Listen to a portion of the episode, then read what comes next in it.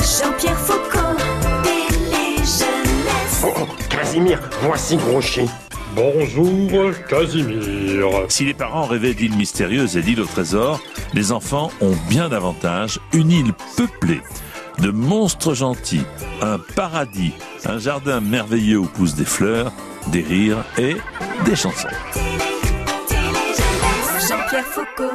Voici venu le temps des rires et des chants.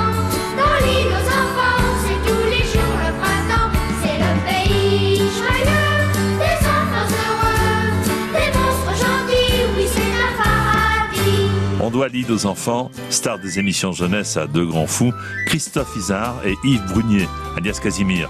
La saga au long cours débute en 1974 pour presque 1000 épisodes où évoluent des enfants joyeux, Julie, marchande de bonbons, et François, l'animateur, marchand de ballons. Bienvenue sur l'île aux enfants. Moi, je m'appelle François.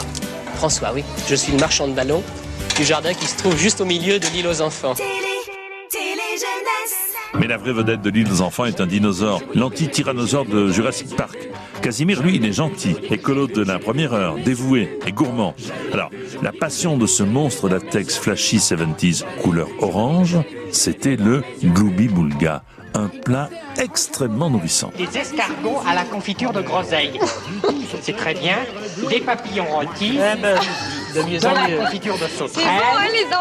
Casimir en orange a un cousin tout vert, Hippolyte, encore plus gaffeur que lui, capable du pire comme du meilleur, mais dans le pire, c'est bien lui le meilleur. Je m'appelle Hippolyte le gentil. Mais qui se cache depuis 45 ans sous le masque de Casimir? Eh bien, c'est Yves Brunier, créateur euh, également de Gros Quick, mascotte de la boisson chocolatée Nesquik, et Footix, le personnage porte-bonheur de l'équipe de France de foot en 1998.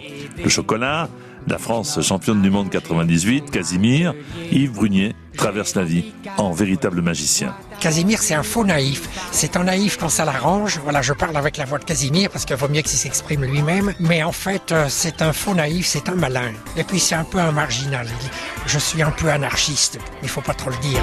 Télé Jeunesse. Télé. Télé Jeunesse. En réécoute et en podcast sur FranceBleu.fr.